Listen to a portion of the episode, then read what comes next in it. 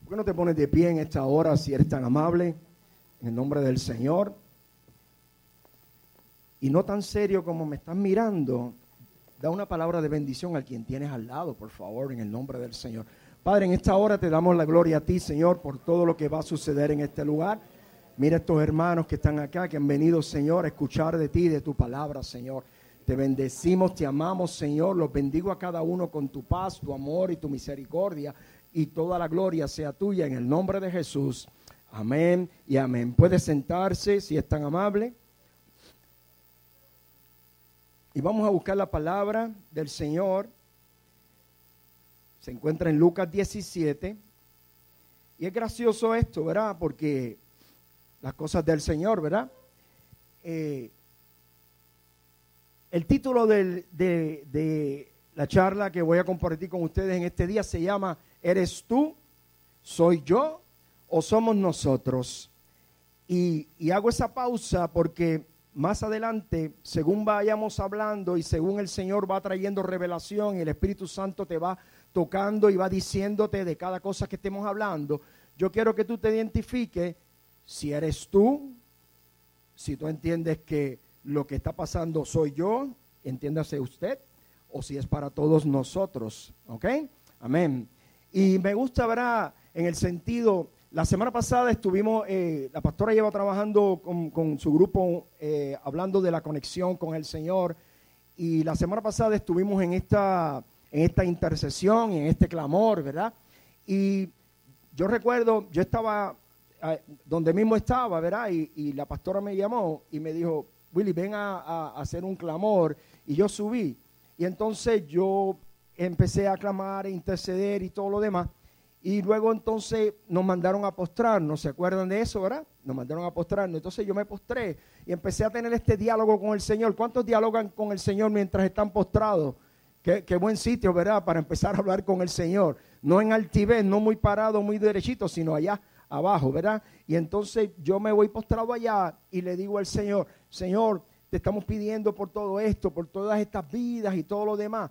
Pero, pero dime, Señor, ¿qué puedo hacer yo de mi parte? ¿Qué quieres que yo haga de mi parte? ¿Cuántos le han dicho al Señor en, en ocasiones, ¿qué, ¿qué quieres que yo haga? ¿Se lo han dicho? ¿Sí? Pues al otro día la pastora me dijo, predica. Ok. Y que yo le contesté, sí, amén. ¿Por qué? Porque el día anterior yo estaba hablando de eso con el Señor. Y de la misma manera que tú, cuando tú hablas con el Señor y le pides una cosa, cuando entonces te venga y te confronten con lo que tú le acabas de pedir, ¿qué le vas a decir? Más tarde, mañana, pasado, ¿no? Usted le dice, sí, amén. ¿Por qué? Porque no vas en tu fuerza, vas en la fuerza del Señor, aquel que te llamó, aquel que tú le sirves, aquel que tú eres agradecido con él, ¿verdad? Entonces yo comienzo en esta en esta dinámica en la semana, ok Señor, voy para allá, dame la palabra, pasa lunes, sigo orando, pasa martes, pasa miércoles, pasa jueves, yo Señor, se está acercando el domingo, eh, ¿qué, es lo que estamos, cómo es la cosa? Entonces, para la gloria de Dios, la pastora me llama, ¿cómo te va? Y con mi corazón el viernes le digo, todavía no tengo nada. Yo me imagino que la fe de ella aumentó ese día de una manera particular, ¿verdad? Y ella confiando en el Señor y yo le doy gloria a Dios por eso. Y yo estoy el viernes todavía leyendo mis devocionales y me levanto y me amanezco y todas estas cosas. Y perdona que te diga toda esta historia porque quiero que te identifiques si eres tú, soy yo o somos nosotros. Acuérdate de ese nombre, ¿ok? Y entonces empiezo yo el sábado y empiezo a, decir, wow, pero todavía a esta hora y, y esto es mañana. Entonces eso es ayer. Entonces empiezo a lavar el carro de Nicole y empiezo a lavar el carro y de momento el Señor empieza a hablarme. Dejo la manguera, regreso, agarro un papel, un papel y un lápiz y lo pongo en la cocina, me seco las manos y empiezo a escribir y me quedo parado. ¿Cuánto le pasa eso? Que de momento dice, bueno, Señor, sigue dictando. Y, y entonces el Señor nada, ok, regreso, vuelvo nuevamente, me meto en el carro, sigo por acá limpiando y todo lo demás, vuelve de nuevo el Señor me habla, vuelvo a la cocina, me seco las manos, agarro lápiz, agarro el papel, vuelvo y escribo y así escribo. Y ustedes se están dando cuenta, verá, cómo el Señor trabaja conmigo, contigo o con nosotros, no sé, tú, tú, el Señor te tiene que estar hablando en esto. Y de momento yo le digo al Señor, pero ¿qué es lo que está pasando? Me dice, es que yo me meto en tus cosas cotidianas, yo me meto en tu vida. Yo quiero estar presente en todas las áreas de tu vida. No es cuando tú crees solamente que quieres sacar ese ratito, ese ratito que tú sacas para mí, o ese momento, o ese devocional, o ese espacio. Yo quiero estar en medio de la vida tuya completa, 24/7, en todo lo que tú hagas. Yo estoy metido en eso. Y yo le dije, amén, Señor. De eso es que se trata, de eso es que se trata esto. Entonces, Dios me trae la palabra y entonces la quiero compartir. No sin antes decirte que me puse, yo no sé cómo yo lo llamaría, pero usted me va a entender ahora. Y de momento yo le digo al Señor mientras estoy lavando el carro, miren lo que yo le digo al Señor mientras estoy lavando el carro, una cosa que odia a todo hombre. ¿Qué es lo que odia a todo hombre cuando está lavando el carro? Y yo le pido al Señor, Señor, hace calor. A mí no me molestaría que empezara a llover. ¿Qué pasó? Llovió. Y yo estaba debajo de la lluvia riéndome. Me imagino los vecinos mirándome. Y yo lavando el carro. Ese Willy debe estar molesto porque está lavando el carro y está lloviendo. Y yo riéndome, lavando el carro, lavando el carro y lavando el carro. Y le digo al Señor, Señor, cuando yo termine de lavarlo, que no llueva porque lo voy a secar. ¿Y qué usted cree que pasó? Dejó de llover y yo sequé mi carro. ¿Usted sabe lo que yo hice después? Saqué otro carro más para lavar. Porque yo decía, Dios me está hablando en medio de todo esto. Y así volví nuevamente y saqué el otro carro. Y Mari se puso contenta. Entonces se fueron a trabajar. Y, yo lavando el otro carro. ¿Y qué pasa con Willy? Y yo seguía y seguía. Y yo me lo disfruté. Y por eso quiero compartir la palabra contigo. Vaya, vaya a Lucas 17, 11, 19. Y déjeme ponerme lo que me está haciendo falta ahora llegando a los 60. Dice la palabra del Señor Lucas 17, 11 al 19. Yendo Jesús a Jerusalén, pasaba entre Samaria y Galilea. Al entrar en una aldea le salieron al encuentro diez hombres leprosos. Diga conmigo, leprosos. Los cuales se pararon de lejos, diga, de lejos. Y alzaron la voz diciendo, Jesús Maestro, ten misericordia de nosotros. Cuando él los vio, les dijo, id mostraos a los sacerdotes. Y aconteció que mientras iban, quedaron limpios. Entonces uno de ellos, viendo que había sido sanado, volvió glorificando a Dios a gran voz y se postró rostro en tierra a sus pies, dándole gracias. Este era samaritano. Jesús le preguntó, ¿no son diez los que han, los que han quedado limpios? Y los nueve, ¿Dónde están? Diga conmigo, ¿dónde están? ¿Dónde están? No hubo quien volviera y diera gloria a Dios, sino este extranjero. Y le dijo Jesús, levántate, vete, tu fe te ha salvado. Amén. En este tiempo de la palabra, y lo quiero llevar a un contexto real, ¿verdad? Eh, corriente. Existía esta enfermedad llamada la lepra, y usted va a identificar eso en estos tiempos. La lepra, que era una enfermedad donde salían llagas, salían eh, erupciones, pelo blanco en la piel, la piel se descomponía, se le podía caer pedazos de la piel y no olía muy bien, según lo que yo pude eh, buscar y la información, ¿verdad? Y, y entiéndase usted que cuando hay una carne que está podrida. Yo no sé cuánto se dan cuenta hoy en día que usted saca el zafacón y usted está loco que vengan los de la basura, ¿verdad que sí? Porque a veces eso, eso huele mal. Pues de esa manera, esa era la lepra en aquel tiempo. ¿Qué sucede con esa lepra? Y no quiero entrar mucho en lo que eh, el doctor Juan Carlos aquí conoce, se llama la patología de la lepra. Si quieren estudiar eso, pueden leer el libro de Levíticos que habla una extensa información sobre lo que es la lepra y qué había que hacer. Se la voy a resumir. Si usted tiene lepra, usted se tiene que presentar al sacerdote o a los sacerdotes. Y los sacerdotes son los que dictaminan y determinan si usted está apto para regresar al campamento, regresar al pueblo de Dios, regresar a la familia, regresar a sus amistades, regresar a su vida cotidiana. Todo eso está en las manos de los sacerdotes porque ellos están viendo cómo está avanzando la enfermedad en usted. y cuando la ven, entonces ellos le dicen a usted si tiene que volver en siete días, como si estuviera en una cuarentena. Ya eso estamos aprendiendo sobre lo que es estar en cuarentena siete días, cinco días, ¿verdad que sí?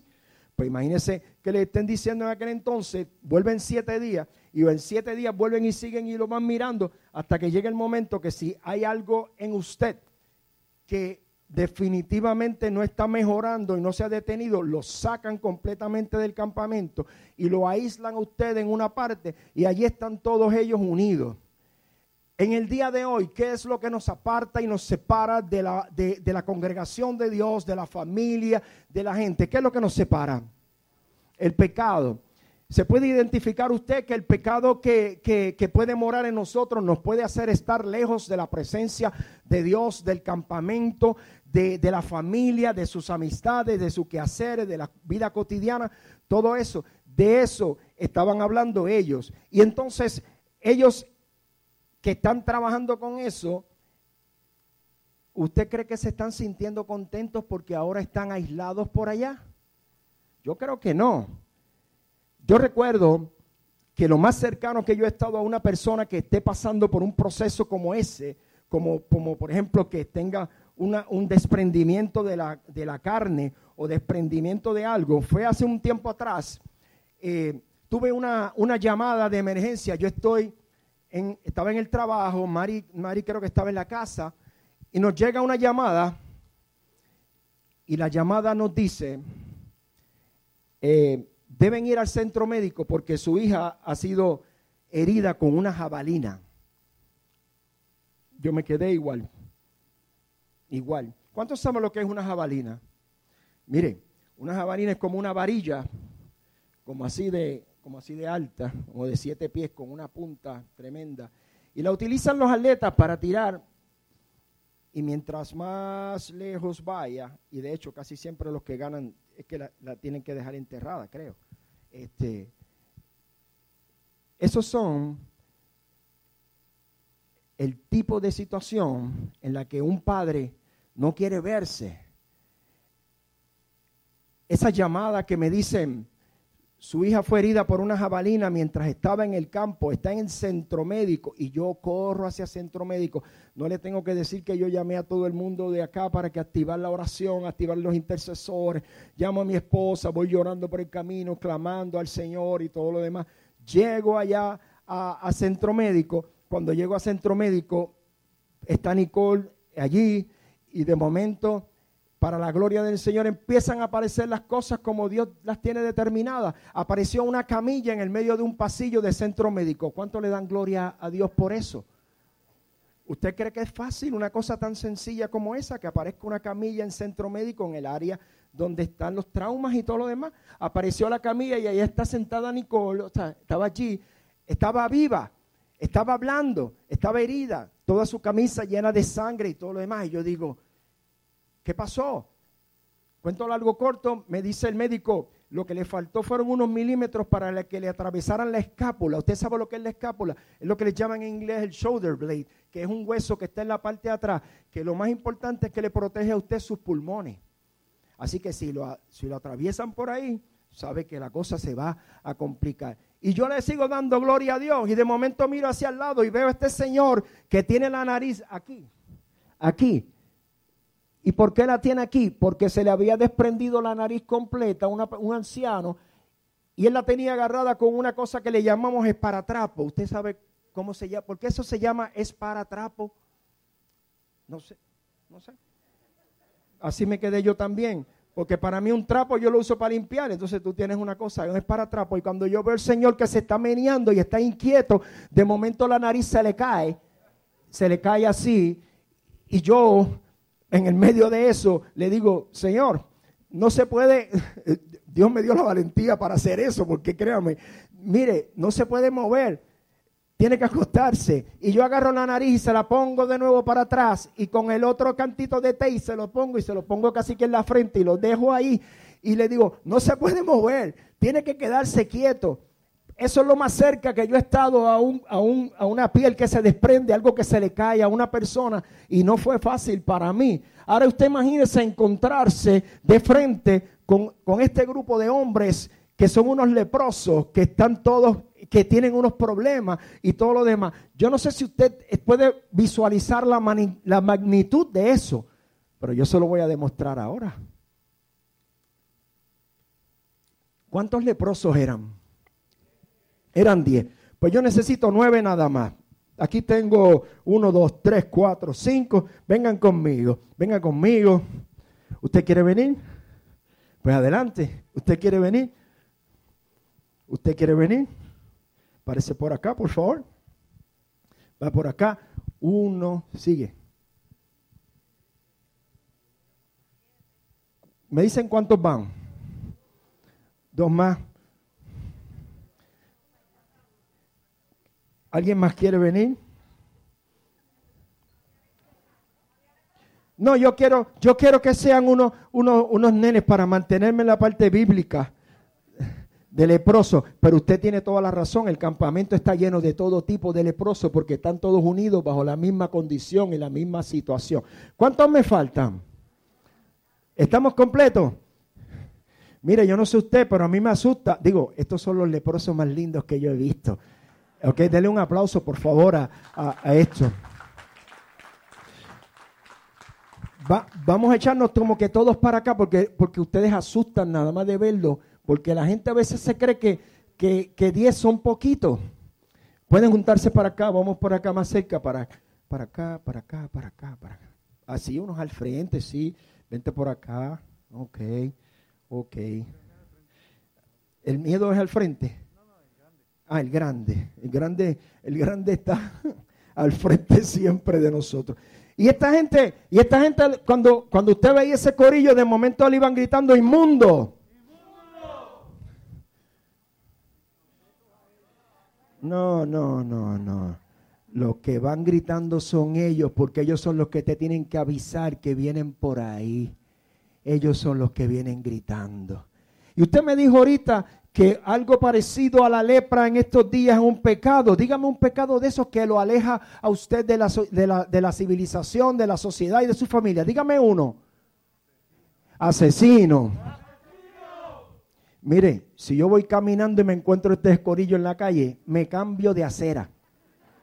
¿Ok? Dígame otro. Mentira.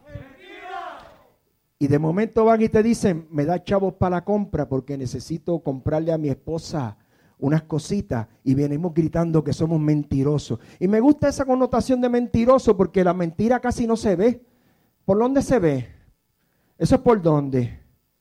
Eso es como que por dentro. Pero muchas veces nosotros estamos siempre pensando en la expectativa de lo que se ve por fuera, de la lepra externa. Y Dios lo que quiere es trabajar con nosotros en la parte interna, lo que somos. Lo que no se ve, lo que no sabe nadie más que lo que sabe eres tú, tú solito con Dios, que estás trabajando con esa situación. De eso es que se trata el Señor. ¿Ok? Y muchas veces estamos siempre juzgando y ¿sabe lo que hacemos muchas veces? A los pecados le ponemos niveles. Ah, bueno, yo, yo soy esto, pero yo no haría aquello. Y entonces yo le pregunto a usted, ¿cuál de todos esos son los pecados que el Señor acepta? ¿Cuáles son los que Él le gusta? ¿Cuáles son los que Él desea que usted sostenga? ¿Y cuáles son los que Dios quiere eliminar? Todos.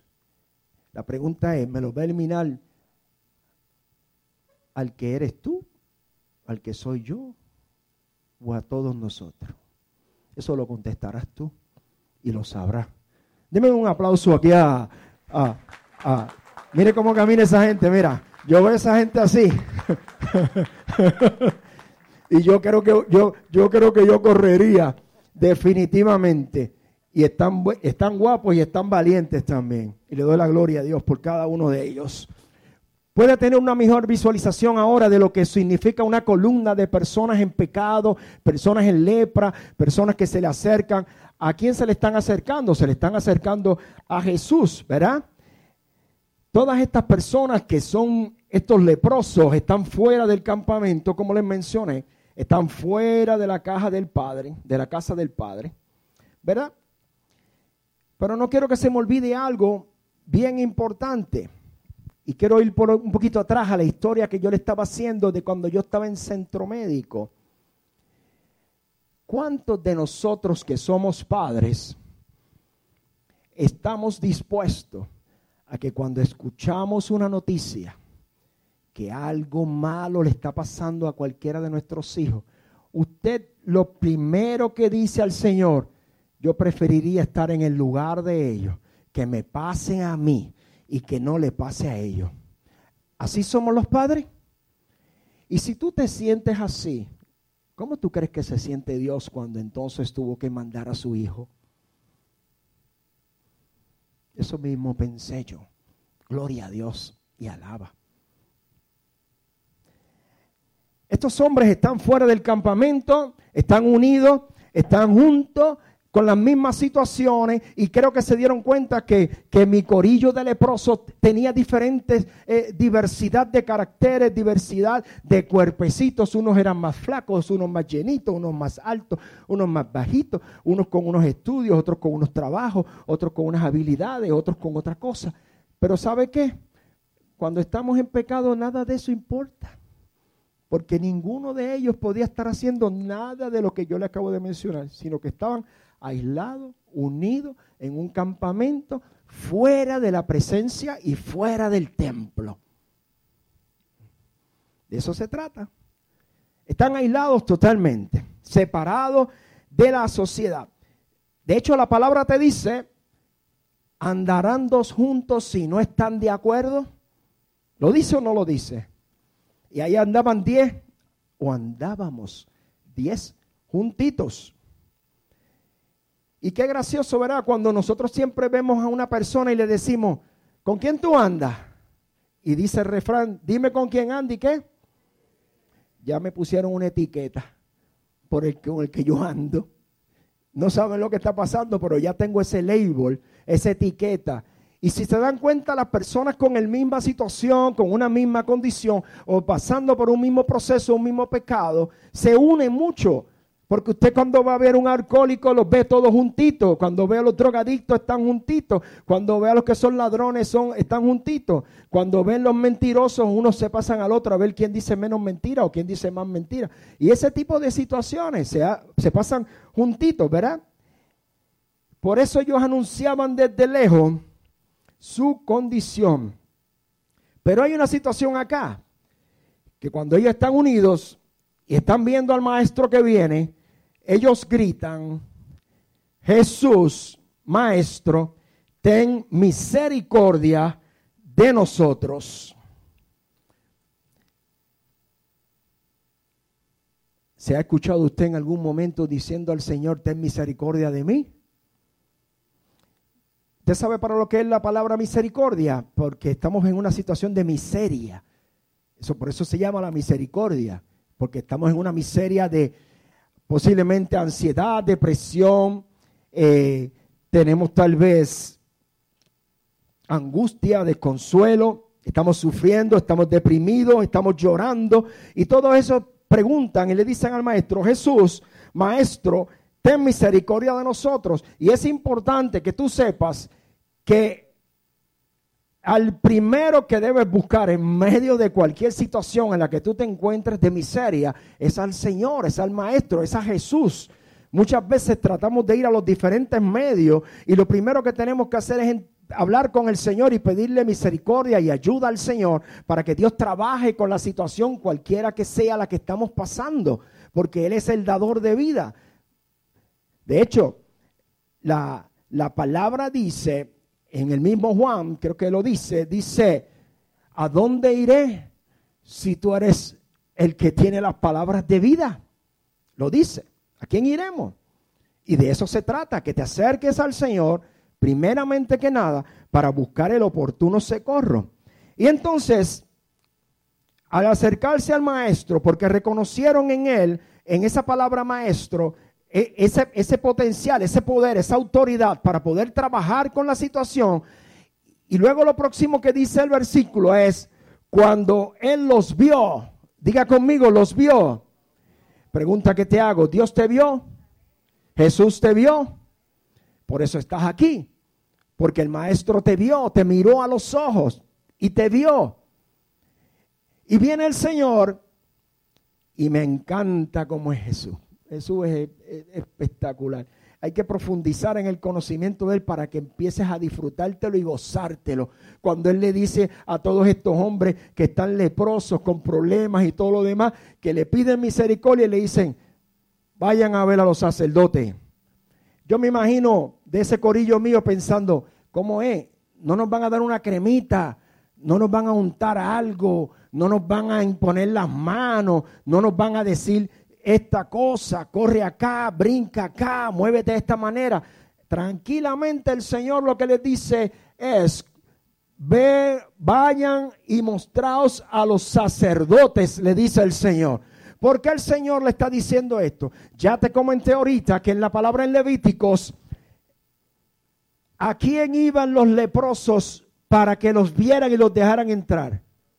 A los sacerdotes. Y Jesús no está buscando irrumpir ninguna ley porque la autoridad de Él está por encima, pero te hace a ti y a mí cumplir con las leyes. Por eso, aunque tú no quisieras meterte a un lugar con una mascarilla hoy en día, lo tienes que hacer porque la ley lo dice. Pero Dios sabe lo que hay en nuestro corazón. Él sabe de que, de que nosotros le amamos y estamos confiados, más que confiados en Él. Pero hay que cumplir con leyes. Nosotros no, no podemos trabajar de una manera así. Jesús lo está demostrando en este momento de esa manera. Le dice, vayan a los sacerdotes. Yo me imagino a ellos pensando y diciendo, pero ¿para qué vamos para allá si de allá nos votaron? De hecho, quiere que vayamos a hablar con el que nos votó. Yo me imagino esa dinámica y ese pensamiento de parte de ellos, pero tienes que entender una cosa acá. La situación de la fe aquí no es de Jesús. Jesús te ve y te dice, yo te veo sano, pero tienes que ir allá. Para mí, tú estás completo. Para mí, estás full. Yo estoy contigo, tú estás en mí. Pero tienes que ir allá. Tienes que pasar por un proceso, como mencionó ahorita la pastora. Tienes que pasar por un proceso. Para mí yo te veo excelentemente, te veo sano, te veo completo, te veo restablecido, pero tienes que ir. Porque el Señor lo que está buscando, ¿sabes qué es? Que tú acciones tu fe y no acciones tu fe por lo que ves, sino por la palabra que Él te da, por lo que Él te dice que hagas, por lo que ya está escrito de parte del Señor, no por lo que tú estés viendo, con lo que tus ojos estén viendo. Él les pide obediencia a cada uno de ellos. Y se recuerdan de eso, el profeta Samuel no dijo eso mismo. ¿Qué dijo el profeta Samuel? Obediencia quiero. ¿Qué es lo que no quiere? Sacrificio. En otras palabras, no es lo que tú vayas a aportar con lo que tú entiendas que debes aportar, sino lo que hace falta es obediencia. ¿Obediencia a qué? A la palabra del Señor. Obediencia a la palabra del Señor. Así que entendió el Señor que ninguno necesitaba ver nada de eso, ni tampoco tú necesitas estar sano primero para entonces después tener obediencia. No se trata de eso. Ya mismo te voy a hablar de, un poquito más de eso. El Señor lo que pide en nosotros es confianza a sus palabras, aún antes de que nosotros veamos el resultado. Hace un tiempo atrás, mi testimonio, como parte de mi testimonio, como, como, les dice la pastora, yo, yo estoy siendo probado en, muchas en muchas cosas y, lo más reciente que estoy, el proceso último con el cual me encuentro es con un proceso de ruido en los oídos eh, que le llaman el tinnitus, cosas de esas. Y yo sigo declarando la palabra del Señor sobre eso y la sanidad de Dios para la gloria de Él. O sea, de eso yo, de eso yo sigo. Pues ese es otro proceso, a lo mejor en otro día compartiré un testimonio poderoso de ese también. ¿Ok? Para, para que estemos claros. Entonces, yo estoy en un proceso, tengo una crisis en mi matrimonio horrible por mi culpa.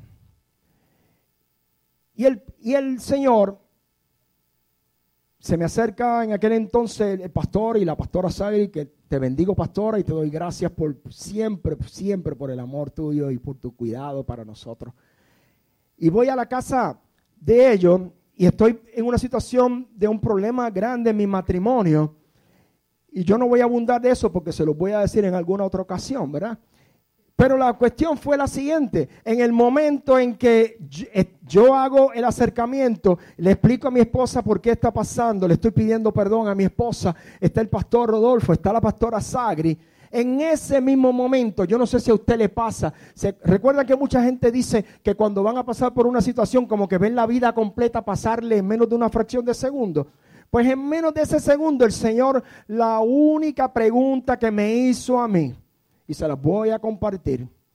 Completamente yo estoy ahí con los ojos cerrados y el Señor lo que me acaba de decir es lo siguiente, Willy, tú me vas a servir sin importar la contestación y la respuesta de tu esposa. Y yo le dije, sí Señor. ¿Estaba yo sano? No. ¿Se me habían ido las llagas? No. ¿Había yo cambiado lo necesario y lo suficiente para que mi esposa pudiera perdonarme? No.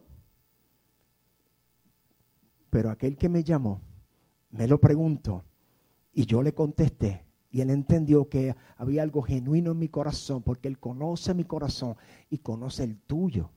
¿Eres tú, soy yo o somos nosotros? Él te conoce. Y en ese mismo momento Dios trabajó con mi vida. Yo no había visto el milagro todavía. No lo había visto en mi vida. ¿Ok? En ocasiones tu milagro toma tiempo. ¿Cuántos llevan tiempo esperando un milagro? Los casados pueden levantar la mano. ¿Sabe? Este es el momento de darle con el codo suave.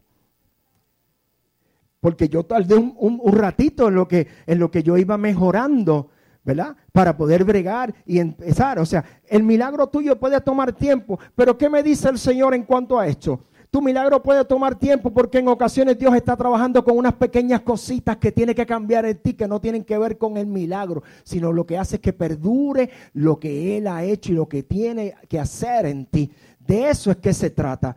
Muchas veces cuando yo estaba trabajando con los matrimonios, decía, eh, las personas orando, mujeres, estoy loco que mi marido, el Señor lo toque, que el Señor lo alcance, que Él cambie. Y lo mismo los varones también decían lo mismo. Y el Señor siempre le contesta lo mismo, le dice lo mismo.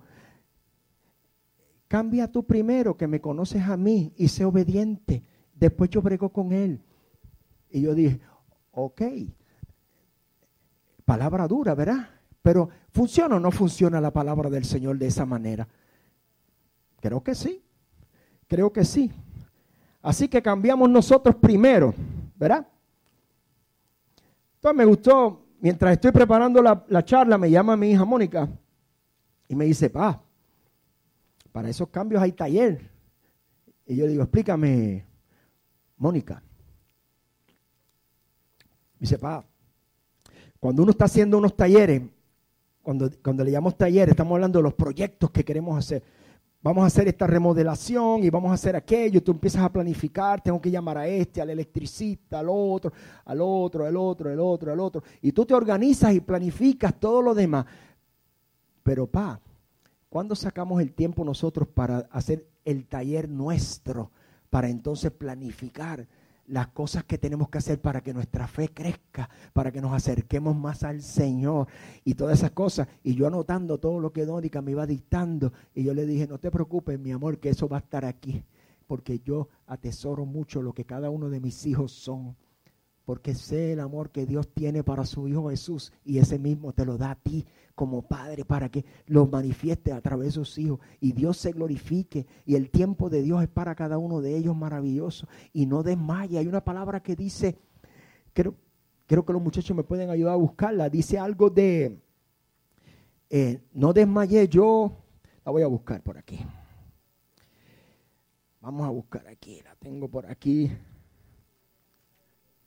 La pastora la tiene ahí. Salmo 118, 17. No. Dice, no, esa dice otra cosa. Voy a buscar aquí. Ajá. Salmo 27, 13 dice, hubiera yo desmayado si no creyese que veré la bondad de Jehová en la tierra de los vivientes. No para después, en esta, en esta. Y Dios me hablaba también de un tema que compartí con los intercesores y les bendigo intercesores porque ellos saben las cosas antes que nosotros mismos, porque ellos se meten con el Señor y buscan las cosas. Y Dios me hablaba de la palabra, tienes que correr con paciencia. Y yo decía, ¿y cómo es que se hace eso? Como que uno le da duro y, se queda en el mismo sitio y entonces eso va a ser paciente. Porque yo no sé usted, pero a mí me confunde eso de que tú me digas, corre con paciencia, Willy. ¿Usted lo entiende? ¿Sí? ¿No? Se lo voy a explicar. La revelación de parte del Señor. Se lo voy a explicar. Cuando usted tiene un atleta de alto rendimiento, de los que compiten en las Olimpiadas, esos individuos entrenan cuatro años para una carrera de nueve segundos. Correr con paciencia. Cuatro años procesando, trabajando, cuidándose, teniendo dieta, ejercicio, estiramiento. Yo no sé cuántas cosas tienen que dejar de hacer porque tienen una carrera en cuatro años de nueve segundos. Y yo le decía al Señor, ¿y? Y me dice, ¿y qué tú vas a hacer para la eternidad? ¿Cómo te estás entrenando? ¿Cómo va todo ese entrenamiento de tu paciencia para esa carrera que viene después? Y yo dije, ups, pero eso fue a mí como dice el, título, e, eres tú, no soy yo o somos nosotros. Y así fue que entendí esa parte del Señor, ¿verdad? Me gusta porque la manera en que Jesús les dice a ellos, y mostrado a los sacerdotes, me recordó en aquel momento de aquel centurión, donde se para el encuentro del Señor y le dice al Señor, no, no, espera, espera, Tú no tienes que llegar allá. Tú no tienes que ir a casa. No, no, no, no. Tú da la palabra. Y eso sucede allá. Quedó grabado en la Biblia. La fe del centurión se llama. Igual que todo lo que se está escribiendo tuyo. Para, para todo allá arriba en los cielos. De la fe tuya. La fe del centurión. Jesús dijo, en aquel momento, yo he ido a muchos sitios, pero yo no había visto este tipo de, este tipo de fe. Y lo quedó, mira, grabado para la posteridad. Esa es la palabra que da el Señor, te dice, y mostrado allá. Y luego viene la parte que nos gusta a todos, dice, y aconteció que mientras iban quedaron limpios. ¿Usted sabe lo que, lo que quiere decir eso? No fue que salieron limpios de al lado de Jesús, ¿sabe? Jesús ya los había visto sanos. Y de momento ellos comienzan a caminar y dice la palabra que mientras iban quedaron sanos. Así que yo me imagino lo que yo le acabo de contar ahorita, cómo entonces ellos empezaron a verse su llaga, su, su, piel, su rostro, los pedazos, la carne, los intestinos, lo interno, porque la lepra también ataca eh, la vejiga y todo ese tipo de cosas. Y, y, todo eso sanándose mientras ellos iban, iban hacia donde los sacerdotes, porque la obediencia del Señor era ve a donde los sacerdotes para que te muestre, para que entonces te para que yo me pueda glorificar por lo que estoy haciendo en ustedes. Escucha, para que yo me glorifique lo que estoy haciendo en ustedes. Muéstrense a los demás con la fe que ustedes tienen en mí, que soy el hacedor de la vida. Eso es para ti, para mí, para nosotros. ¿Ok? Y ellos se van hacia ese proceso. Y entonces, aquí pasa lo que nos pasa muchas veces, que empezamos a decirle al Señor, Señor, cuando tú hagas mi milagro, entonces yo te serviré. ¿Eso es obediencia? No lo es. Lo contrario se llama fe. Yo te sirvo como quiera y después veré mi milagro. Y si hago como dijo el salmista, entonces la veré en la tierra de los vivientes. Y si no la veo aquí, la veo allá. Igual que dijeron los demás cuando estaban en el pozo, decía, mira, y si Dios nos salva bien y si no nos salva, también. porque a Dios es que nosotros servimos. Hay que tener ese tipo de fe, ¿verdad? Porque Dios lo que está llamándote es a confiar plenamente en Él antes del que te conceda las peticiones de tu corazón, ¿verdad? No se trata de lo que Dios hará, sino de lo que obedezcas lo que ya Él hizo. De eso es que se trata todo esto, ¿verdad? Hay una palabra en Deuteronomio 29, 29 que dice, no sé si los muchachos la tienen, las cosas secretas pertenecen a Jehová nuestro Dios, mas las reveladas son para nosotros y para nuestros hijos para siempre, para que cumplamos todas las palabras de esta ley. Amén. Así que tú tienes que darte cuenta cuán grande es la misericordia y el amor de Dios para tu vida, como lo hizo con estos hombres. Eh, y darte cuenta que todo esto es por gracia. No se trata de que ellos hicieron absolutamente nada para que Dios los trabajara, los ayudara y los sanara. Es como si tú tuvieras una misericordia para ti gratuita, pero no te vayas muy lejos.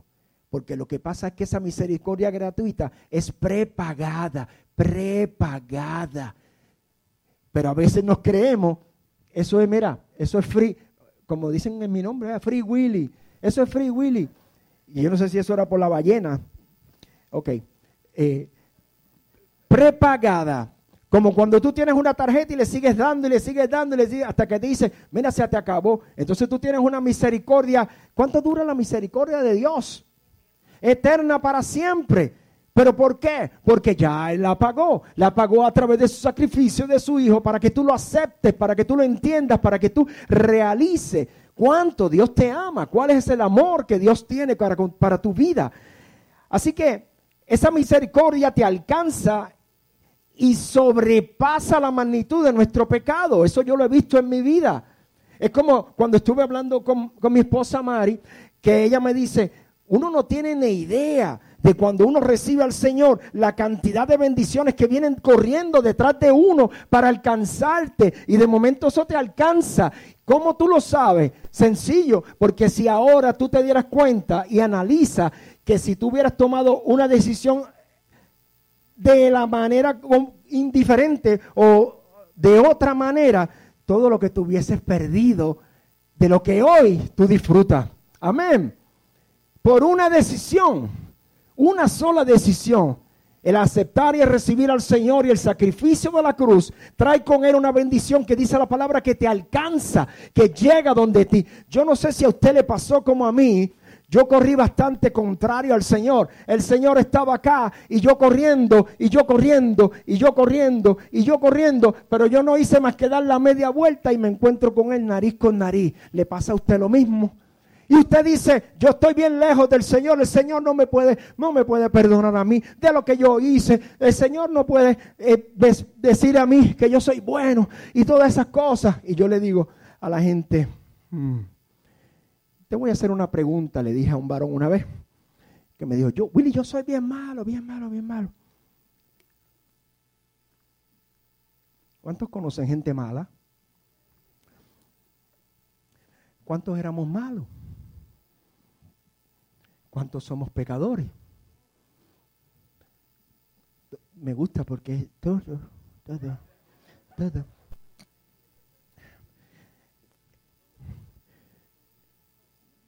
Yo soy pecador, redimido por el Señor. Y entonces le pregunto yo a la persona y le digo, para, para, para, explícame, explícame. ¿Qué tú has hecho? He hecho esto y esto, esto y esto, esto y esto, otro. Y le digo, pregunta que te hago. Porque quiero entender bien tu situación y quiero decirte esta pregunta para yo entenderte mejor todavía.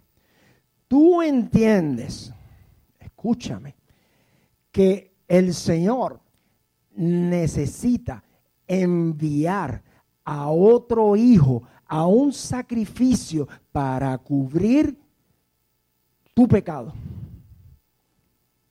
¿Qué me contestó? Que no, que cómo era posible. O sea que el tuyo y el mío y el de todos nosotros está cubierto y perdonado con el sacrificio de nuestro Señor Jesucristo. Lo que pasa es que la mentalidad nuestra no podemos palpar y saber y ver la magnitud del amor y la misericordia del Señor para cada uno de nosotros. Y de eso es que se trata esa conexión que tienes que hacer con el Señor. De eso es que se trata esa, esa unidad que tienes que tener con el Señor. De eso es que se trata. Entonces dice la palabra, entonces uno de ellos, viendo que había sido sanado, ¿cuántos son sanos acá? Y también le duelen unas cositas. Ok, estamos bien. Dice, volvió glorificando a Dios a gran voz y se postró rostro en tierra a sus pies, dándole gracias este era samaritano. Dice la palabra, entonces este hombre se está viendo que quedó sano. La pregunta que yo te hago, ¿los otros nueve eran ciegos? Porque no lo dice ahí. Pero parece que sí. ¿Dónde estaba la ceguera de ellos? Como hablamos ahorita. Interna. Entonces este hombre ve que está sano y va caminando y va hacia los sacerdotes siguiendo a Cristo, ah, perdón, siguiendo las instrucciones de Jesús, va hacia los sacerdotes, mira, ve y dice, espera, y da la media vuelta. Pregunta que yo te hago, que te lo acabo de decir ahorita, cuando tú das la media vuelta en dirección al Señor, ¿dónde está el Señor? detrás de ti. O sea, que ya tú estás haciendo en, fe, tú estás haciendo un acto de, de salvación, de reconocer al Señor. Entonces regresa ¿Tú te crees que el Señor no sabía que ya estaba regresando, que ya qué iba a pasar con él? Y entonces este regresa y cuando regresa viene alabando, gritando y dando voces y adorando. Es lo mismo que están haciendo todo este ministerio de alabanza y adoración y le doy gloria a Dios por eso, porque ellos se reúnen aquí y levantan la presencia, pero lo que está en su corazón es el agradecimiento a Dios por lo que está haciendo en su familia, en su casa, en su descendencia y lo que están marcando espiritualmente allá. No se trata de que ellos tengan pesadilla con el enemigo. No, ellos son los que le van a dar las pesadillas al enemigo para que sepan, mira, aquí estamos nosotros que tenemos esta columna echando para adelante y levantando el nombre del Señor. Así que yo los bendigo a todos y cada uno de ellos. De eso es que se trata. De eso es que se trata. Entonces, bien, llega este hombre y dice, el Señor, me gusta, me gusta lo que es lo inmerecido de la gracia. No se trata de que tú te la merezcas. De eso, por eso que se llama inmerecida gracia. Y una gracia eh, poderosa. Inmerecida gracia. Cada día que yo me levanto, lo digo al Señor. Esa fe salvadora que se manifiesta con un corazón que, que adora a Dios. Ese hombre leproso que no se trata de que vio que estaba sano, sino que entendió que era más importante ver al que lo sanó acercarse a Él, al que lo sanó, al dador de la vida, al que te sana, al que te puede restaurar de toda situación que tú tengas en tu vida. Porque tú puedes tener un proceso hoy, como te mencioné anteriormente, pero mañana tienes otro. Por eso la palabra dice, deja que cada día tenga su propio afán, brega con lo de hoy. No te preocupes para lo que va a pasar el mes que viene, el año que viene. Brega con, brega con lo, lo tuyo hoy. Pero eso eres tú, soy yo o somos nosotros. Dios sigue hablando. Este leproso ve esa increíble misericordia de parte de Dios, ¿verdad? Y lo más que me gusta es que los que verdaderamente aman y se convierten al Señor, se convierten en verdaderos adoradores.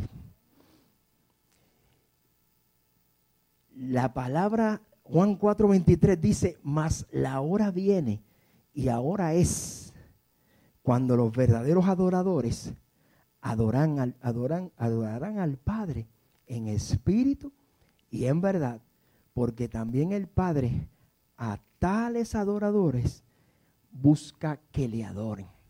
Gloria a Dios por eso. Entonces viene Jesús y le pregunta a ese hombre que regresó solo Uno solo. Uno de diez. Uno de diez agradecido.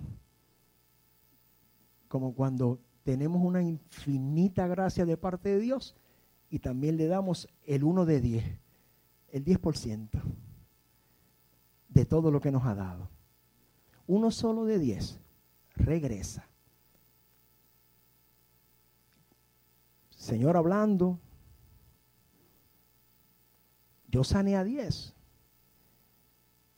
O como diría la palabra, yo lo sané a todos. Y si te buscas otros versículos, donde quiera que el Señor iba, lo sanaba a todos. No era que dejaba gente, no, eran todos, todos los que se acercaban a Él con fe.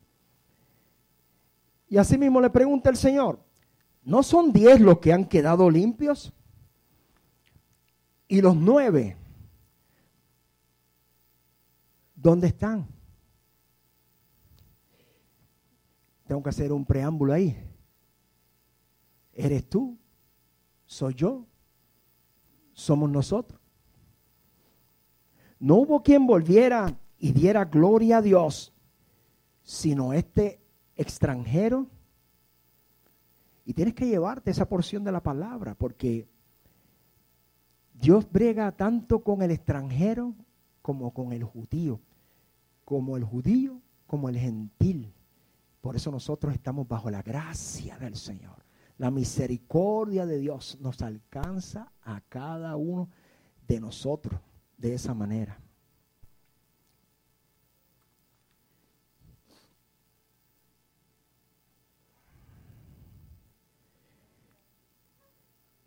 Entonces este extranjero regresa donde el Señor, dándole gracias primeramente. Porque tiene una fe que la puso en acción. Porque no puede ser como, como cuando el hijo pródigo se sienta, y creo que mencioné esto anteriormente, y puede sentarse.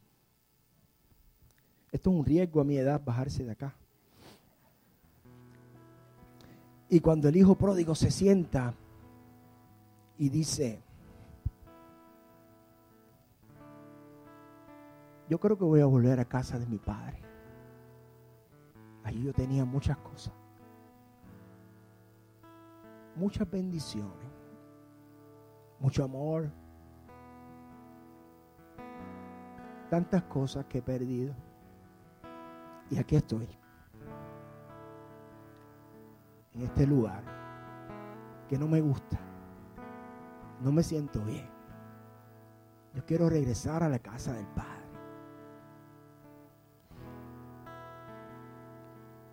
Pero si tú no pones acción a ese pensamiento, si tú te dejas llevar solo por la aparente sanidad, lo que se ve por fuera, y no te acercas al Señor, quiero decirte algo, la apariencia no te hace libre, lo que te hace libre es la verdad, hablar con el Señor reconocer su, su, grandeza y su misericordia y su gracia para tu vida en específico, para la vida de cada uno de ustedes. Y entonces te puedes levantar. Y yo no sé cómo me va a recibir mi padre, pero me voy para casa de mi padre. Y el hijo pródigo se movió y se fue. Y cuando regresa, se encuentra con unas cosas preciosas, el Padre, una fiesta y todo lo demás. Y de la misma manera el Señor está esperando que tú presentes tu, tu situación delante de Él y te acerques donde Él, que te muevas, que camines, que salgas de tu, de tu lugar. Acciones tu fe, la muevas, acciona todo, camina. Piensa en el Maestro, piensa en Él. No te dejes llevar por aquellos otros nueve que posiblemente tenían un corazón endurecido con tanto tiempo en una situación, en una crisis, que tal vez dicen, bueno, yo me merecía estar sano y siguen. No, es una gracia inmerecida. la que recibimos de parte del Señor. Y me gusta, ¿verdad? Porque cuando yo vengo y me acerco y regreso a la casa del Padre, entonces la gente me ve y me dice, pero ven acá. O te pueden decir a ti o a cualquiera, ven acá. Y ustedes oyen la gente que dice, en este flow, adiós. Ese no era el que bebía, el que mentía, el que maldecía, el que robaba, el que peleaba, el que aquello, el que lo otro. Y se le olvida a la persona que acaba de decir lo importante. Dijo, adiós. Sí, sí, adiós. Adiós. Y no importa que te pongan esa etiqueta, hermano. Tú camina para adelante donde el Señor. Y deja que ese pasado te sirva para tu testimonio para que sepan los demás hermanos que también ellos pueden ser alcanzados por el Señor y también pueden ser restaurados en Cristo, si su corazón se, lo permite, ¿sabes? Si ellos pueden entenderlo, ¿verdad? Y ver esto. Y viene esta fiesta y este agradecimiento de parte de ese leproso que regresa alabando y adorando al Señor. A mí me gustaría que de esa misma manera tú te pongas de pie y tú pienses en esta hora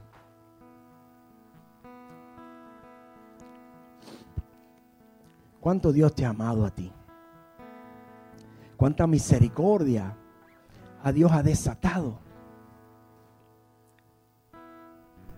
Me gusta también la parte donde el Señor le manda obediencia a los leprosos y le dicen, vayan a mostrarse a los sacerdotes. Y hay veces que nosotros pensamos para nosotros, Señor, yo quiero que tú me hagas lo mismo que hiciste con Ismael. Lo mismo que hiciste con Carlos Javier. Lo mismo que hiciste con Joel o con Boy. Pero lo quiero con papa frita. No, no, no. Dios tiene un trato especial para ti. Hay un lugar de encuentro tuyo con el Señor. Regresa a ese sitio. Regresa a ese lugar, a ese momento que te encontraste con el Señor. Que no habías hecho absolutamente nada para merecerte nada. Pero tu corazón dijo, te amo Señor, te recibo y te quiero. Y luego viene el cambio en tu vida.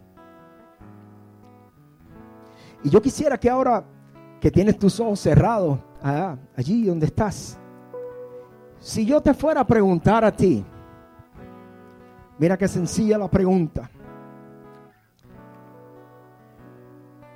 ¿Cómo me puedes tú describir a Jesús en tu vida con una sola palabra? No dos, no tres. Una sola palabra. Y así mismo le dijo la persona, una sola palabra tuya bastará para sanarme. Y yo quiero que tú entiendas esta medida o este termómetro o esta escala, que lo que tú valores o el valor que le des, o lo que tú entiendas que es lo más grande que de, la inmerecida misericordia de Dios para tus vidas, en otras palabras, Cuanto más tú valores la, misericordia valiosa y grandísima que Él ha tenido en tu vida, eso va directamente asociado con la manifestación de tu agradecimiento, de tu gracia, de tu adoración y todo ese amor que tienes para el Señor. Hay veces que puede ser que pensemos que lo que el Señor ha hecho en nuestra vida es poco. Pues poco le vamos a agradecer que dice la palabra, ¿verdad? Que, que el que mucho se le perdona, mucho ama, ¿verdad? Pero cuando tú valoras verdaderamente y entiendes cuán, cuánto el Señor te ha amado y cuánta misericordia ha tenido en tu vida, entonces tú puedes abrir tu corazón y darle gracias al Señor, alabar al Señor por lo que por lo que está haciendo en tu vida, por lo que puedes ver, por lo que sueñas que Él va a hacer y todas esas cosas. Y de eso es que se trata De eso es que se trata el amor del Señor. Cuando tú recibes a Cristo, ya te dije, hay una bendición grande que viene detrás de ti alcanzándote, que estaba ahí desde el principio, pero nos habíamos alejado de parte del Señor, ¿verdad? Así que, ¿qué es lo que falta? Pues mira, lo que falta es sencillo. La gracia y el amor que uno le tiene al Señor se asocia con el servicio que le damos al Señor. ¿Qué vamos a hacer con el Señor? ¿Para qué soy útil, Señor? ¿Para qué me necesitas? ¿Dónde tú me necesitas? ¿Qué tengo que hacer? No se trata de qué tengo que hacer para que te agrade más. No se trata de hacer qué tengo que hacer para que me salves, para que seas sano. No, no, no, no. Ya eso pasó. Ya eso, eso es giving, eso es prepagado, como te dije ahorita. Ahora lo que viene es un agradecimiento genuino de nuestro corazón profundo que dice gracias. Y te voy a compartir mi palabra para el Señor. Una sola palabra para mí se llama gracias. La mía es gracias. Nada más. Y lo siento de un corazón bien genuino. Una cosa más quiero decirte antes de terminar. Tú que me estás escuchando en las redes y tú que estás aquí. Si todavía tú no has recibido al Señor como tu Señor y Salvador y no has recibido el milagro del Señor y de Cristo, creo que es el momento que está gritando y hablando claro el Espíritu Santo, la presencia de Él está aquí, es palpable en los corazones y en el amor de cada uno de ustedes. Y si tú necesitas recibir al Señor, aquí estamos. O conéctate con nosotros y vamos a hacerlo. Vamos, vamos a orar por ti. Y yo quisiera que todo aquel que sienta un sentido de agradecimiento y esté contento y agradecido de parte del Señor, mira, camina en fe, acércate al Señor, vamos a adorar todos juntos. Ven con tu mascarilla, acércate, vamos a adorar al Señor, vamos a darle gracias al Señor.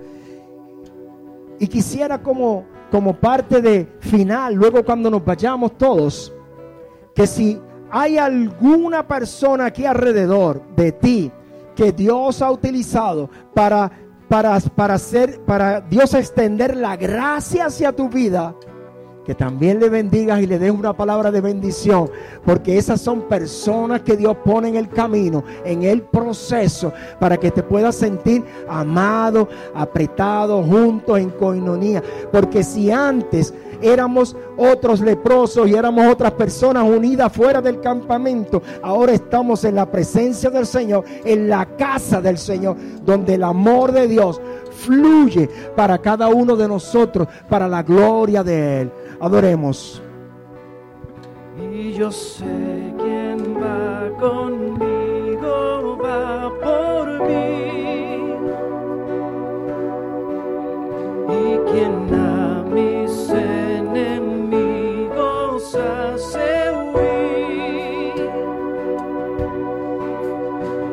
yo sé quién va conmigo,